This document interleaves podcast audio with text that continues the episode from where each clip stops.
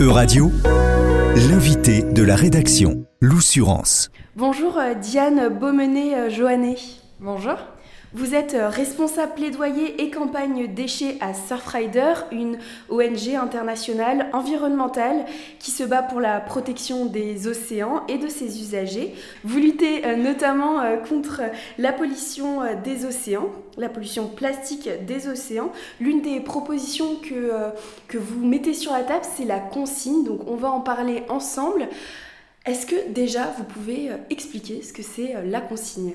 Alors la consigne, c'est une somme d'argent qui est apposée sur un emballage euh, pour permettre son remploi. Donc soit euh, euh, en amont, on paye en amont la consigne, quand on rapporte son emballage, on le récupère. Ou alors, on prend son emballage et quand on ne rapporte pas son, son emballage, on est déduit de, de cette somme-là. Donc c'est vraiment juste une, une somme d'argent apposée à un emballage pour lui donner de la valeur et permettre son retour. C'est une pratique qui est euh, beaucoup utilisée euh, dans d'autres pays européens. Je pense à l'Allemagne, je pense aux pays euh, scandinaves. Comment s'est développé là-bas par rapport à la France? Alors c'est une pratique qui a aussi existé en France il y a très longtemps, certains s'en rappellent sur les bouteilles de lait notamment, ça existe encore en Alsace sur les bouteilles de bière. Euh, ça existe encore un petit peu dans le secteur des cafés, hôtels, restaurants. On a des bouteilles en verre qui sont euh, consignées, mais du coup, c'est entre professionnels. Effectivement, il y a d'autres pays euh, où cette consigne elle a perduré. notamment l'Allemagne, la Belgique, les pays scandinaves, avec une consigne sur les, les, emballages de boissons. Donc ça va être bouteilles plastiques, bouteilles en verre et canettes. Euh, et ça se fait très facilement. Donc on rapporte ces contenants au supermarché, on récupère soit de l'argent, soit un bon d'achat au supermarché.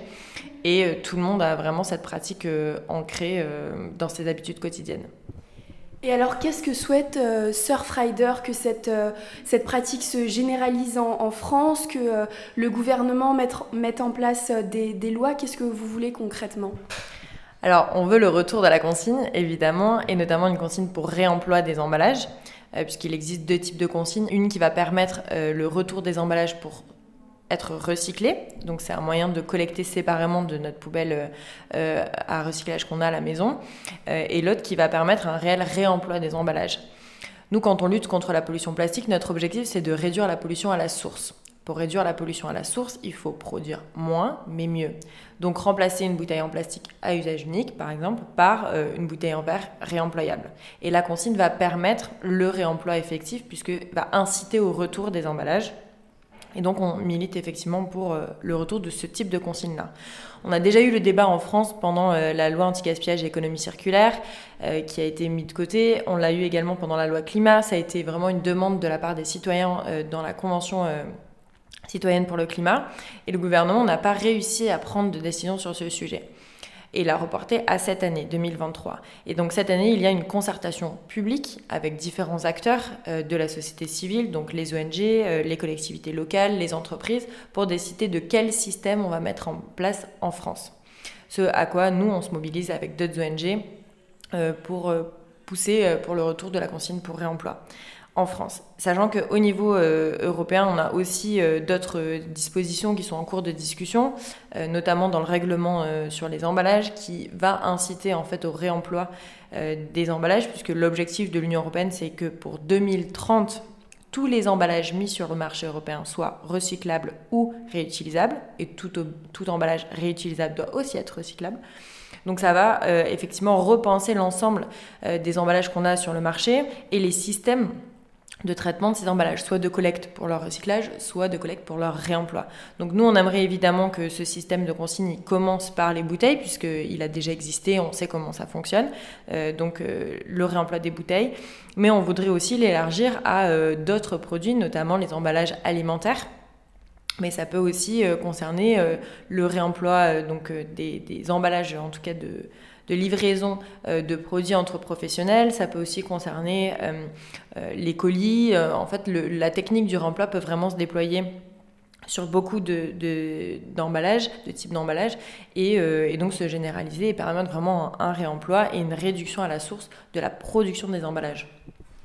Est-ce que euh, vous pensez que la France est prête à, faire euh, ce pas en avant? Alors, euh, il y a des, y a des discours différentiels. On va dire les acteurs en tout cas, les entreprises sont plutôt favorables à une consigne pour recyclage des emballages, les collectivités locales plutôt pour un réemploi. Euh, donc il faut trouver un juste milieu entre les deux. Nous, on est plutôt favorable à un réemploi aussi. On peut éventuellement imaginer un système mixte, puisque au niveau européen, euh, on incite au développement de la consigne pour pouvoir atteindre 90% de taux de collecte des bouteilles en plastique pour 2029. Donc soit on y arrive avec le système de collecte des emballages ménagers classiques, euh, la poubelle jaune, soit on met en place un système de consigne. Et donc on attend des études de l'ADEME pour le mois de juin qui est en train d'évaluer justement euh, les taux de collecte et les systèmes et leur efficacité ainsi que leur impact euh, économique et environnemental pour pouvoir déterminer aussi quel système est le plus favorable euh, d'un point de vue environnemental et économique. Vous l'avez dit, c'était une des propositions des citoyens de la Convention citoyenne pour le climat. Est-ce que, mis à part cette petite poignée euh, de citoyens. Est-ce que vous savez euh, ce que pense euh, la société civile ici en France? Est-ce que vous discutez avec, avec des étudiants, des, jeunes, des, moins jeunes sur ce sujet? Est-ce qu'ils sont prêts, eux en tout cas, à faire la démarche? Alors oui, les citoyens sont prêts et il y a beaucoup aussi d'acteurs économiques qui sont prêts puisqu'il y a tout un réseau, le réseau Consigne, avec des acteurs déjà engagés dans cette démarche-là au niveau local. Euh, on en retrouve partout en France, à la fois sur les bouteilles, mais également d'autres dispositifs sur la consigne euh, pour les emballages alimentaires qui est en train de se déployer. Donc on a en fait un réseau d'acteurs qui est.